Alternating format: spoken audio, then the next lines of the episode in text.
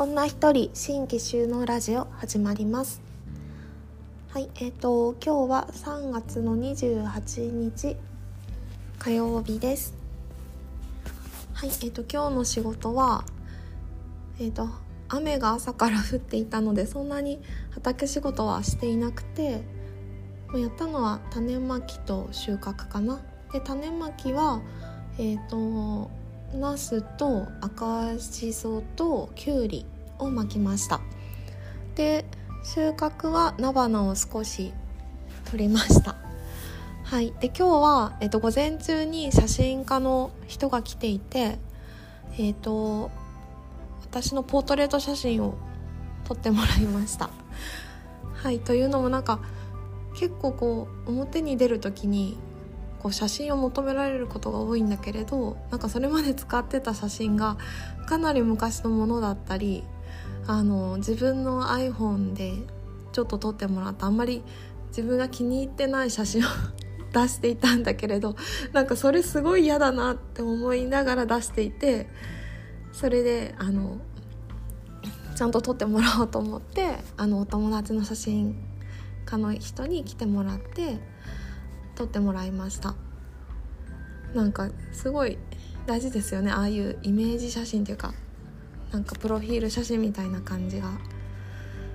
ねなんか農家ってそんなにこう表に立つイメージがなかったけどこうやっぱフリーランスだからかな。やってみると結構こう写真を求められることが多くて。そうすごい大事だなと思いました。はい。けどなんかこうポーズして撮ってもらうのすごい緊張するのであの普通に畑作業やっててあの私勝手に仕事してるんで勝手に撮ってくださいみたいな感じでもう丸投げな感じだったけれどなんか最後に見せてもらったらあのとってもいい感じになっていたのではい出来上がりがとても楽しみです。はいでこう久しぶりにこう撮ろうこのポッドキャストを撮ろうと思った理由がですね、えーと、シーズン2、えーと、これまですごいあの不定期配信も不定期配信であの細々続けてきたんですけれどシーズン2「畑と暮らし」というものを一回終わろうと思っています。はい、でシーズン3を あの始めたいと思います。というのもシーズン3始めようと思ったきっかけが、えっと、来月から、まあ、うちの家族のことなんだけれど旦那さんが、単身赴任になってしまってえっ、と私と子供だけの生活が始まるのであなんかまあ区切りがいいしまあその単身赴任と農業っていうあまり多分やってる人が少ないと思うからそこをネタになんか話せるかなと思ったのではいそうしました。でなんか単身赴任ももううちこう転勤族なので23年ごとにこう単身赴任が来るわけなんだけれど今年はねあのまあパパの言うことでは単身赴任じゃなかったんですよ。そう今年は移動ないよって言ってて。そしたらなんかでその移動ないつもりで例えば子どもの学童の役員を引き受けてたりとか学校関係の役員、まあ、子ども関係の役員ってね子育てにあるんだけどそれをいくつか引き受けてあと農家グループ、えっと、4H クラブってあの地元の農家さんの若い子の集まりがあってそこの会長も「あじゃあ私やります」って言って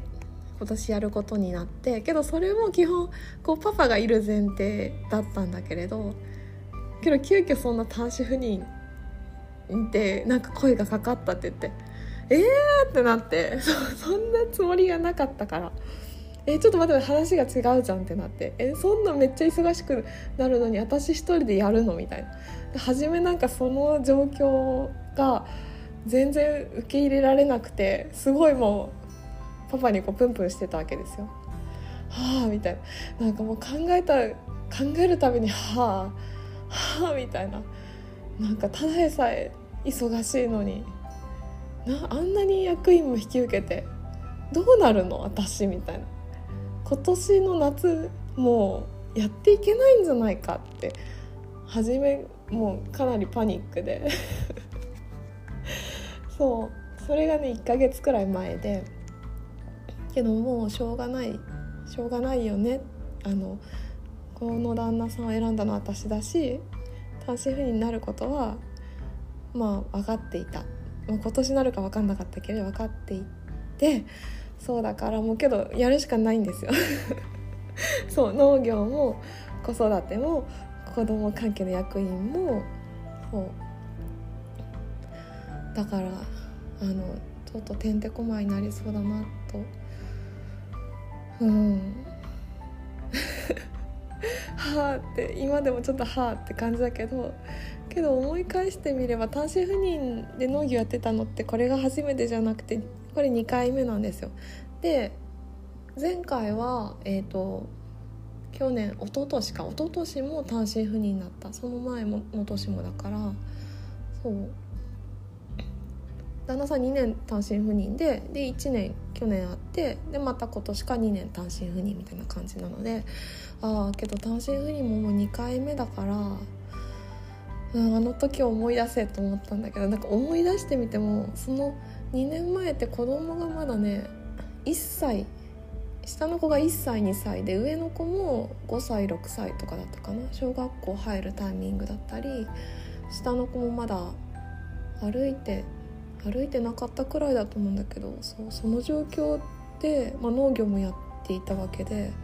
あなんか冷静になって考えてみるとその2年前のとか3年前の方がとんでもなく大変だった、まあ、子育てがね。中でまあやってたんだな私と思って。そう。だからその頃に比べてみると多分今子供が大きくなったり、まあ、私の農業歴もあの上がっているので多分その時よりかは楽にできるはず。でまあその役員があったとしても多分大丈夫だとは思うんですがけどまあ忙しくなることが 予想されるのでなんかちょっと吐き出し口というかなんかもしそういう同じような人がいたらね、何かになるかなと思ってシーズン3はえっ、ー、となんだっけな。ワンオペ子育てと農業というテーマではい再開しようと思います。4月からの配信はそんな感じになります。でえっ、ー、と一応このラジオが女一人新規収納ラジオということで新規収納してからのあれこれを話して 今ちょうど6年くらい経ちました。で今の状況のまとめも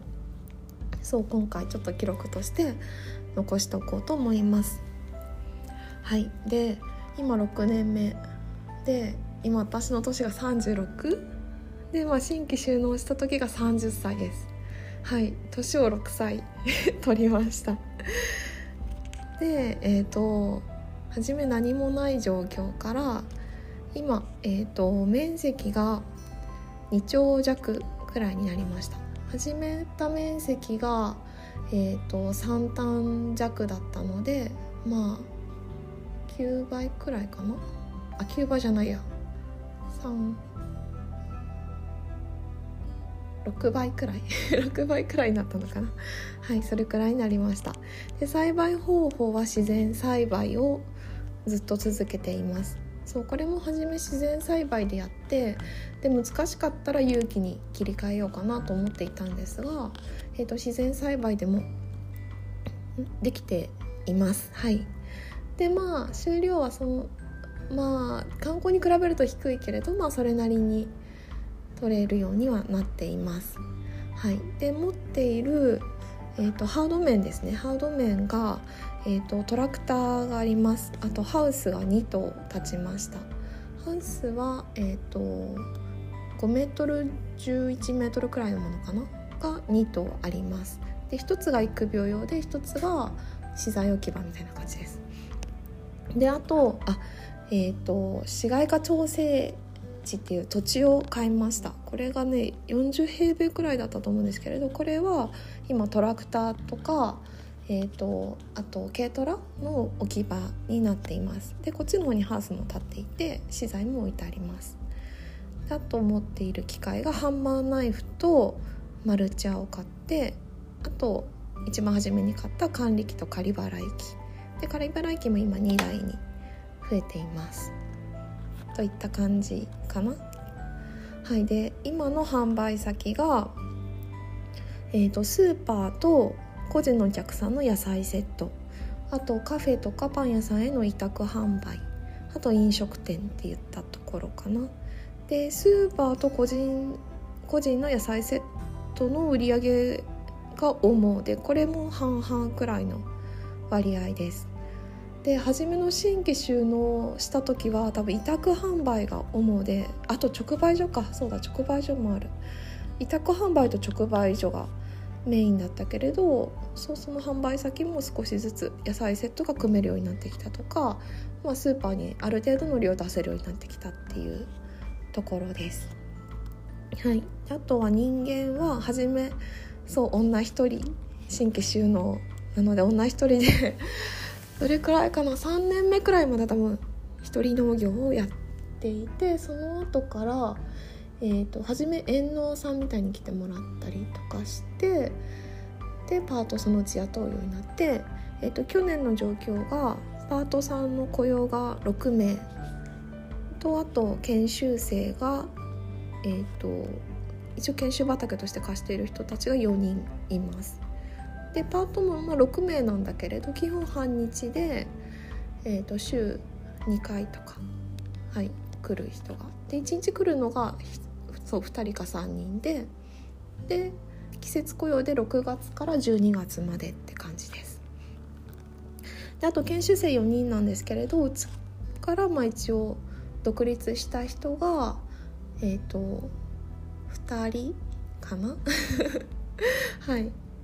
児玉農園さんっていう方も独立してやっていてあともうすぐ独立する大福ファームさんっていう方がいます。はい。って感じでそう人数も一人農業からチームへやる農業へと変わっていきました。でああそうですね。経営状況はまあ初めの頃なんか 1年目のあの売り上げとか言ってたんだけれどえっ、ー、と一応 数字は今回言わないんだけれどまあ赤字はなく来ています。でそう。で旦那さんの扶養からも抜けられるようになって今は自分で青色申告してあの一応所得という形で売り上げが出るようにまでなってきました。けど所得って言ってもまあその辺のバイトの子たちくらいかなっていう感じです。はい。あとはあそうですね。えっ、ー、とギャギャップとかジャスとかそういう認証を取りました。え、ー、と有機ジャス認証を取ったのがえ、ー、と3年前3年目か4年目の年に取りました。であとこの間、えーと、ギャップギャップはグローバルギャップじゃなくて S ギャップ埼玉ギャップって言うんだけどちょっとグローバルギャップとかよりはかなり規格が緩いもんなんだけれど一応埼玉の基準のギャップを取りました。でこのジャストギャップっていうのは新規収納した時からの目標だったのでそう一応それはやれやれましたって感じかな。なんかこうざっくりデータ的なことをお伝えするとそんな感じです。でそう本当に初め何もなかったところからこうやってあの振り返ってみると結構あのそれなりに 農家らしくなってきたなというのが、はい、今の状況です。でなんか本当初めの3年くらいはもう一人でがむしゃらにずっとやってきたけれどやっぱ人が入るようになってすごく変わってうんなんか楽しさが変わったなっていう感じがします。で今この農業小鳩農園っていうものを通じてなんかつながりが本当にたくさんできてとってもここのさいたま市で農業をやっていることがとても楽しいです。うん、あとはあそうですね。あのその農家同士のつながりも初め私本当に農家さんの知り合いゼロだったんですよ。そう。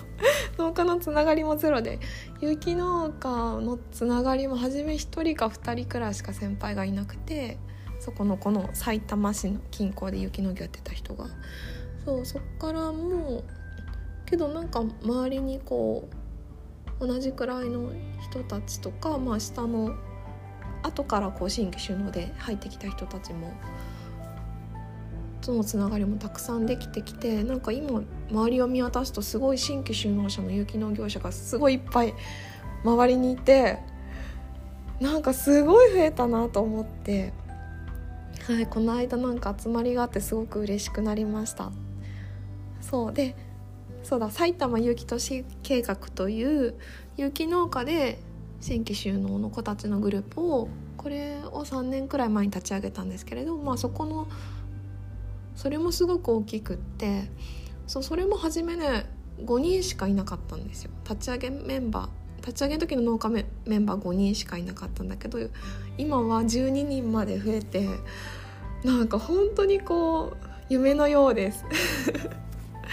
そ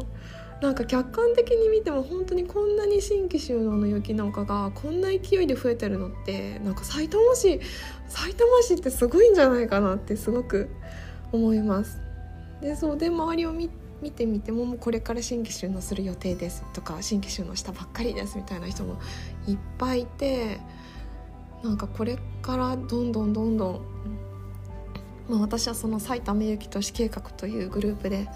頑張るんですけれど埼玉市はすごい雪農業で有名な都市になっていくんじゃないかなってなんかもう期待しか ワクワクしかないという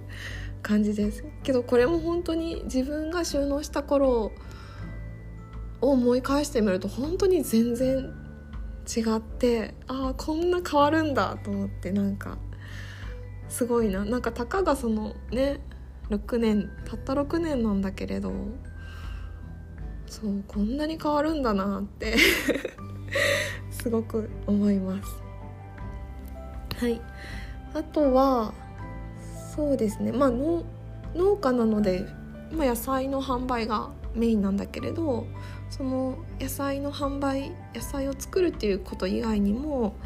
えーと絵とか写真の展覧会をやったりとかなんかその脳じゃないところからの、えーと、取り組みもちょっとずつできるようになってきてこれもけど2年くらい前だから本当に多分なんか余裕ができてきたんでしょうね。そう農園を回すだけじゃないなくてそういうこともなんかできるような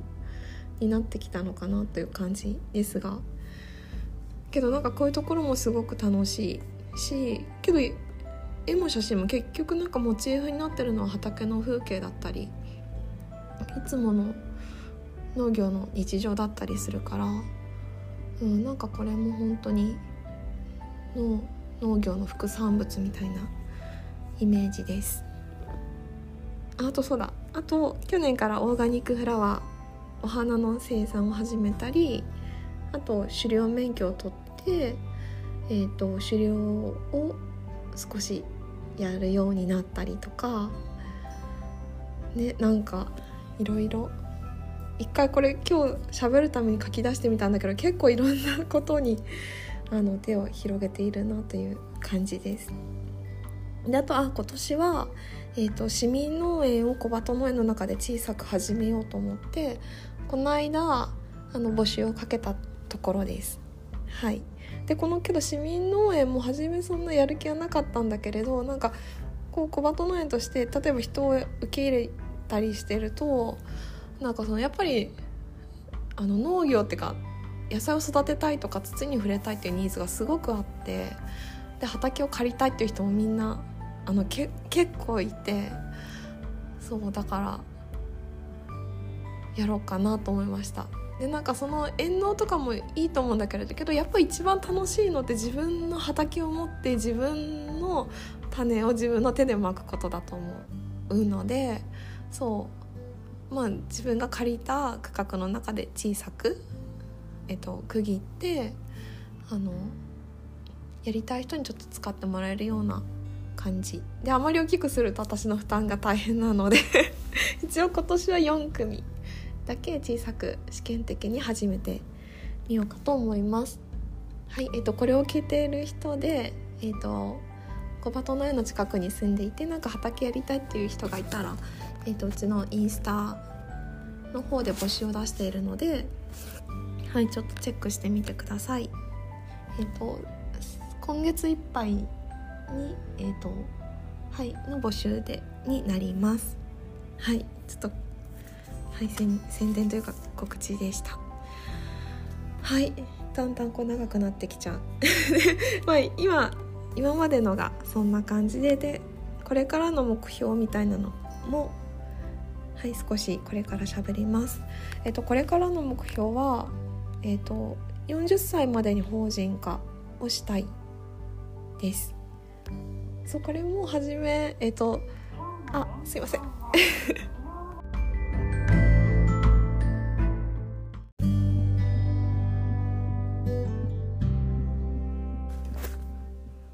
はいすいません。えっとちょっと家電が喋ってしまったのでなんか反射的に止めてしまいました。はい。えっとこれからの目標です。えっと40までに法人化をしたいです。えっとこれも初めから決めていて20代は、えっと、自分の経験を増やすっていうところであと30歳になったら独立する。で40になったら会社にするみたいなとこを決めていたので、えっと、40まで今年37歳になるからあと3年くらいなのです。あと3年でそれくらいまでの規模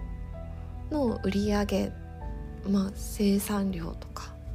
を上げれるようにあのもう一段階大きく